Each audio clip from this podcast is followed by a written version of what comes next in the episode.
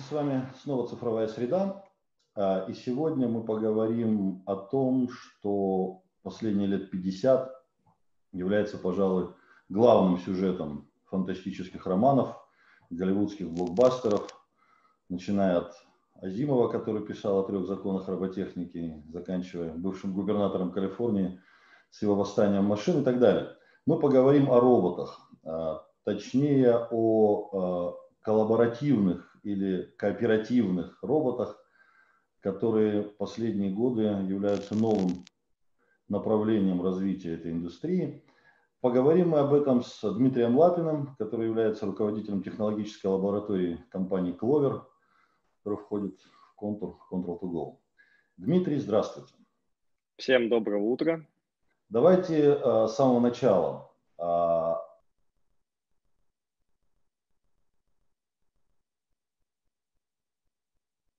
Собственно говоря, э, роботы, о которых мы сегодня поговорим, это что? Чем они отличаются от известных нам промышленных роботов? Почему эта э, история так сильно растет? А, в принципе, коллаборативный робот или кобот сокращенно – это устройство, которое способно работать с человеком а, в одном рабочем пространстве. Соответственно, это такой шаг а, приблизить их локоть к локтю при работе с довольно сложными операциями.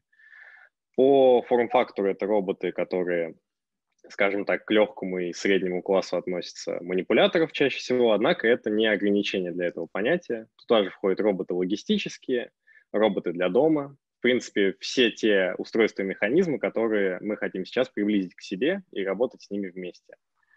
Вот. Достигается это, по сути дела, несколькими решениями. Во-первых, весь кожух робота и этого манипулятора оснащен сенсорами различного характера. Это может быть ультразвуковой, емкостной и другие экзотические схемы. Ну и, соответственно, после вот этой железячной части идет часть программная. А, скажем так, этот тип роботов впитывает в себя лучшие практики от того, что мы сейчас достигаем там, в областях машинного обучения, в областях агентного моделирования – и все это направлено на то, чтобы робот при работе с человеком не навредил ему, мог, а, скажем так, повторять его операции, быстро учиться за человеком, делать какие-то монотонные, но при этом достаточно трудоемкие операции.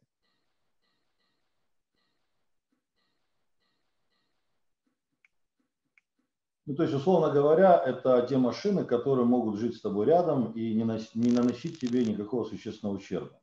Именно так. Прекрасно. А давайте тогда вот о чем. А где в основном, вы назвали очень большой спектр э, всяких применений, э, где в основном применяется эта история сейчас? Домашний а. робот а... это немножко отдельная история, да? Давайте про промышленное. А, в области промышленности я бы это разделил скорее не от отраслей, а от сути операций, которые происходят. А, они очень широко точнее, становится широко применимым в таких операциях, как э, сборка, упаковка, рассортировка рядом с человеком. Это сложные операции по, э, скажем так, монтажу электроники, проведению контроля, э, собственно, сборки схемотехнических плат. И наиболее экзотичное, но немаловажное для людей, это применение их в области медицины как средств адаптации людей после перенесенных травм, то есть связанные там с ограничением подвижности. А, подобные устройства, они как раз-таки благодаря своим свойствам быть нежными с людьми, а, позволяют э, автоматизировать там ряд, э, скажем так, каких-то упражнений по зарядке, ряд э, упражнений по разработке движения конечностей и, в принципе, все около этого лежащее.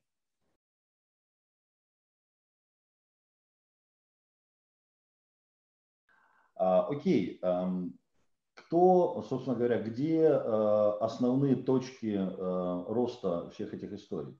Условно говоря, как устроен рынок, кто лидер и где, собственно, на этом рынке мы? Давайте мы, наверное, посмотрим слайд под номером 4 и поговорим об этой ситуации. Покажите нам четвертый слайд. А, Есть такой очень замечательный критерий, как плотность роботизации. Он в целом относится к применению таких вот автоматонов а, в промышленности и рассчитывается по нехитрой формуле это количество соответственно, машин, их номенклатуру на 10 тысяч э, работников, которые, собственно, работают в промышленности в целом. Вот. Естественно, Корея впереди планеты всей. А. Наши там э, юго-восточные друзья Сингапур, ну и в целом Европа.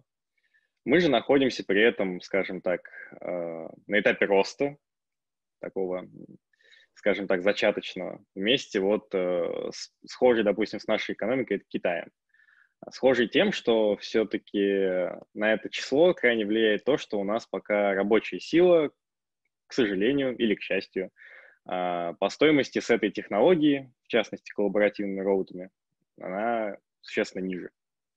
Ну, то есть, условно говоря, а, гастарбайтер стоит сильно дешевле, чем машина, и его э, рациональнее применять, по крайней мере, в тактике. По крайней мере, да, и это, собственно, то, то, то как мы сейчас движемся вместе с Китаем.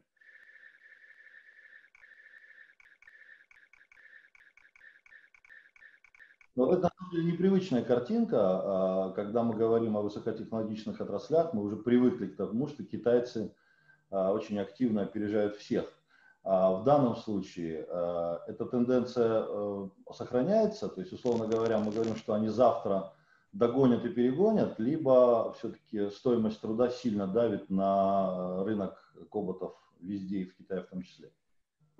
Китай пошел по своему восточному пути, скажем так, они по большей части производят коллаборативных роботов и не только с помощью своей дешевой рабочей силы. То есть я бы сказал, что эта динамика у них вряд ли категорически изменится, но вот именно как игрок рынка производителя они на самом деле сильны. То есть в этом плане они решили, скажем так, своей живой силой и политикой партии это дело скорее изготовлять, чем применять у себя. Ну, то есть понятно, как, как раньше, сами не носим, зато одеваем весь мир. Интересно. Да, да.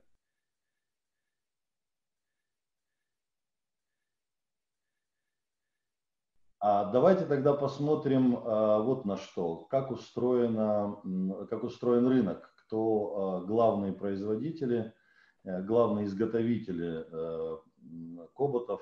На самом деле, а, я как, как, э, собственно говоря, дилетант в этом вопросе, а, из этой картинки э, вижу знакомых пару названий. Ну, понятно, EBB, который ассоциируется с лампочками всячески. Mitsubishi, Epson, Amron, может быть. Все остальные названия мне не сильно знакомы. Давайте посмотрим, кто... И, кстати, китайских производителей здесь не очень много. Давайте поговорим о том, кто все эти люди, что они делают.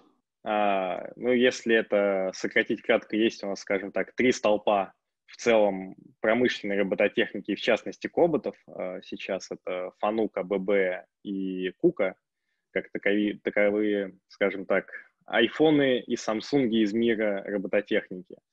Но благодаря тому, что технология а, при всей ее, скажем так, кажущейся технической сложности, она позволяет, скажем так, в нее зайти и меньшим игрокам, а, скажем так, по размеру, по числу людей. У нас есть такие представители, как Universal Robots, это, а, собственно, компания из Дании.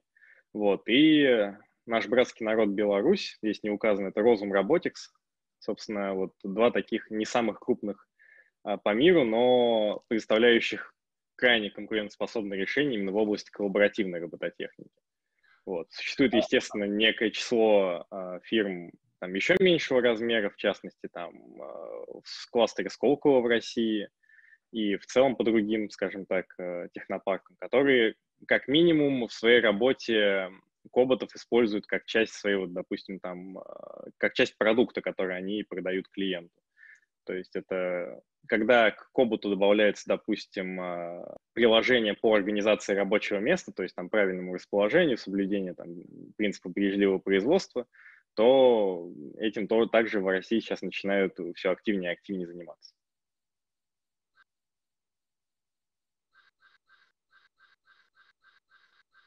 Слушайте, а как так получилось, что основные производители японцы, а основные потребители и там, люди, которые это используют, это корейцы? Это опять же от, э, скажем так, э, вот этого вот тонкой грани перехода между индустриальной и постиндустриальной экономикой. Скажем, Япония уш, уш, ушла в цифру пораньше нас и витает там уже в определенных цифровых облаках. Корея, они в этом плане гораздо более люди приземленные, но при этом технологичные. То есть э, в Корее действительно много производств, это и автомобильное, это и фармацевтика, это и, скажем так, там, одежда. Соответственно, они, скажем так, остаются верными своему, там, скажем так, глобальной бизнес-модели страны в части именно производства товаров и услуг, но при этом стараются делать это умно. И, соответственно, поглощают при этом как можно больше а, свежих технологий, которые им доступны.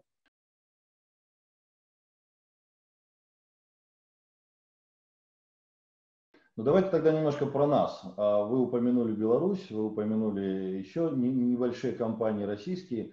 Какие перспективы у нас, а, насколько а, мы можем претендовать на то, чтобы занять какое-то более или менее заметное место на рынке производства, производства и потребления, в смысле использования этих машин?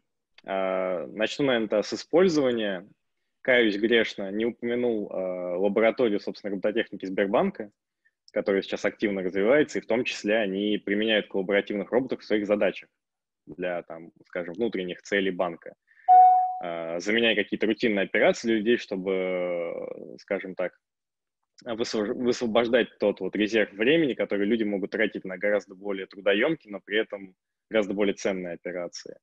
С точки зрения производства, скажем так, у нас э, есть составляющие для того, чтобы его начать, то есть это там, сильный потенциал кадров в стране, то есть в том числе те люди, которые потом уходят работать в ОББ, но мы не про утечку мозгов сейчас.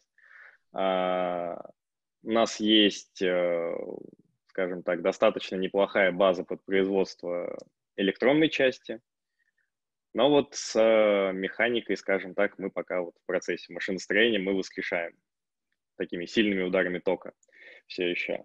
А, когда эти три составляющие будут, скажем так, кристаллизованы, я думаю, у нас там не станет никаких других э, барьеров к тому, чтобы именно начать активное производство. Я сам там, состоя в ассоциации там, робототехники, видел достаточно активные, а, скажем так, предложения за последний там, год или два по там, открытию, допустим, центра производства – в Башкирии, если я не ошибаюсь.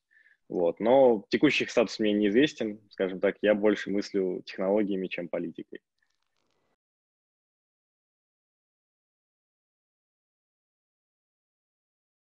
А, давайте тогда вот о чем. А, как устроен сам процесс? Условно говоря, а, как устроено производство, как устроено использование, насколько коботы универсальный, насколько важна локализация, как устроен процесс. У меня есть завод, я хочу поставить туда несколько помощников моим, моим сотрудникам. Что я должен для этого сделать? Могу ли я пойти условно в видео и купить там 10 коботов и поставить их э, у себя на производстве и больше ни о чем не думать? Ну, к сожалению, видео еще там не позволяет бонусами купить таких роботов, но в целом движется именно эта технология такому вот именно продуктовому магазинному решению. Сейчас э, там, у крупных игроков, у игроков поменьше, кобот покупается с гораздо меньшей головной болью, чем, допустим, это будет промышленный робот. То есть мы уже сразу, э, скажем, отбрасываем сложности по организации э, рабочего места для кобота, потому что он может работать совместно с человеком, и, соответственно, и человеческое рабочее место мы тоже ни, никоим образом не трогаем. А, те алгоритмы и, собственно, то программное сопровождение, которое дают, э, скажем так, вендоры коллаборативных роботов, оно также нацелено на то, чтобы в какой-то момент прийти даже к отсутствию, скажем так, человека по наладке и настройке каждый раз под программу, потому что коботов учат там по принципу копировальных машин, то есть человек берется за манипулятор, указывает роботу какие-то точки, которые ему нужно, допустим, там принести, или, или буквально с ним проходит один раз операцию, после чего нажимает там волшебную зеленую кнопку, и, соответственно, они так весело всю смену работают и ходят на перекуры вместе. Вот. То есть сама технология, она и возникла как э, противопоставление такой сложной, долгой и достаточно ресурсоемкой автоматизации производств обычными промышленными манипуляторами. Вот, поэтому она такая, как золотая середина выступает. То есть вместо полностью человеческого труда и полностью там, безлюдного завода а, появилась такая вот концепция, как бы дать э, манипулятор, который работает у вас вместе с человеком, частично его разгружает. Естественно, из-за того, что он такой добрый, нежный и мягкий, он не может делать там какие-то очень сложные операции, операции, связанные с э, там, подъемом больших тяжестей, или делать их быстро. Ограничение на скорость там тоже одно из критичных. Вот. Но в целом вот это вот такая вот золотая середина, которая появилась, собственно, с вызовами индустрии 4.0 как таковой и бережливого производства.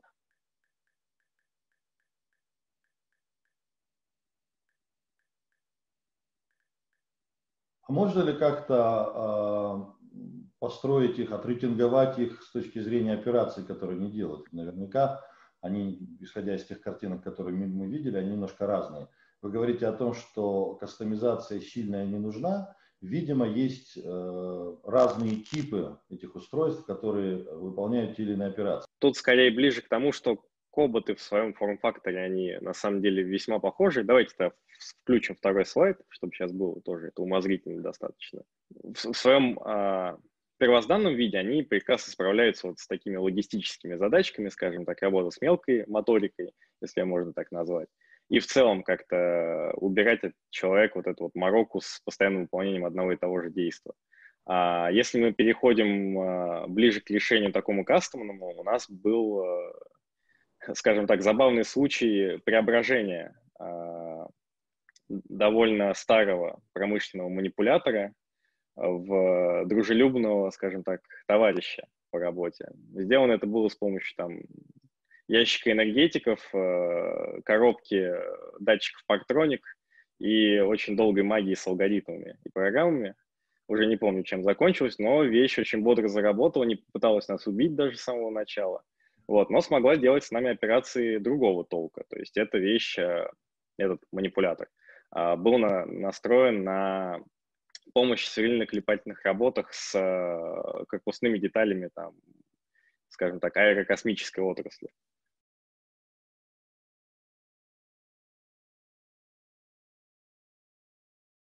Итого, они бывают сильно разные.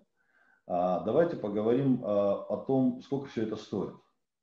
Понятно, что, а, как мы уже говорили про нас и китайцев, понятно, что любая технология стоит заметных денег. Можно ли приблизительно обозначить рамки, сколько стоит та или иная машина и какой экономический эффект она может принести? Ну, скажем так, э, вилка цены там на одного коллаборативного робота, с учетом того, что это всегда какой-то сервис, то есть это сам робот, софт к нему, ну и, соответственно, какие-то там элементарные руководства по настройке. Это порядка от 15 до 30 тысяч, там, к сожалению, не, не рублей, долларов, но это крайне выгодно с той точки зрения, что это решение позволит, допустим, решить э, какие-то трудности по логистике, то есть, допустим, там недостаточно пропускная способность там какой-то конвейера по сортировке, скажем так, тех изделий, которые вы делаете по коробкам.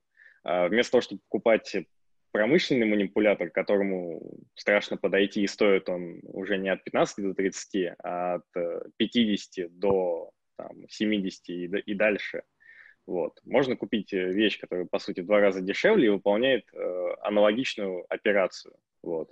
Скажем так, она сбалансирована под ее выполнение.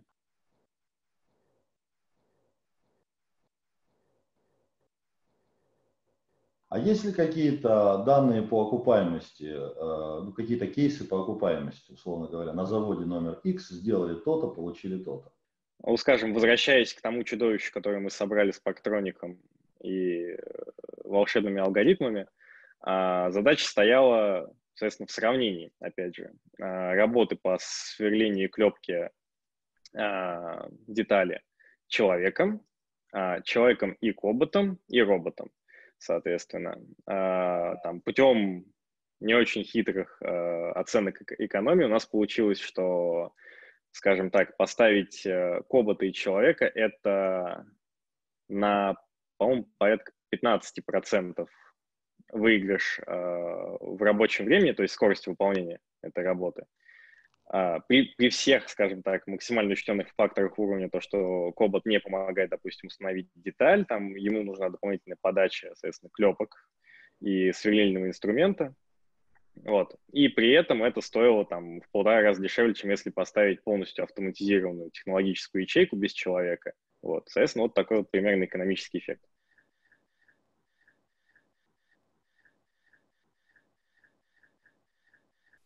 Еще один момент, давайте все-таки а, перейдем чуть ближе к потребителю.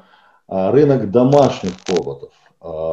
Существует ли он? Ну, мы не берем там робот-пылесос, да, который очень любит, любят домашние животные, а какие-то более сложные машины. Существует ли он уже? И каковы перспективы его развития в ближайшие пару лет? Там исключительно, наверное, домашний пользовательский вариант я не назову. Но есть такое достаточно устойчивое направление, это вот для пищевой промышленности, в частности для кухонь, то есть там роботы-бармены, роботы, которые там готовят еду. Мне кажется, вот такой вот э, более хитрый комбайн, скажем так, в виде манипулятора может появиться быстрее на рынке. То есть в целом, я бы сказал, идет от пищевой промышленности. Ну, скажем так, что мы хотим там, есть, спать и отдыхать, вот проесть как бы коботы нам, наверное, быстрее помогут, чем со всем остальным.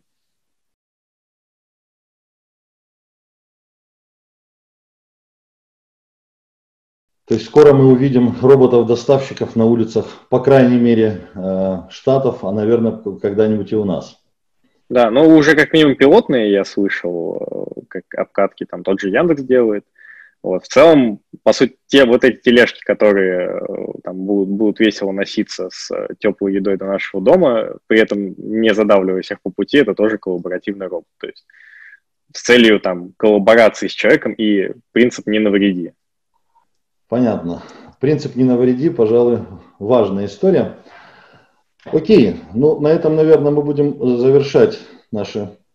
На этом мы будем заканчивать наш сегодняшний эфир. Спасибо вам большое. Будем вам спасибо. Будем ждать э, всяких разных интересных роботов э, в нашем ближайшем окружении. Будем надеяться, что они не скоро нас заменят и оставят нас без работы. Согласен. Спасибо большое. Всего доброго. Было интересно. Смотрите нас. Всего доброго. До свидания.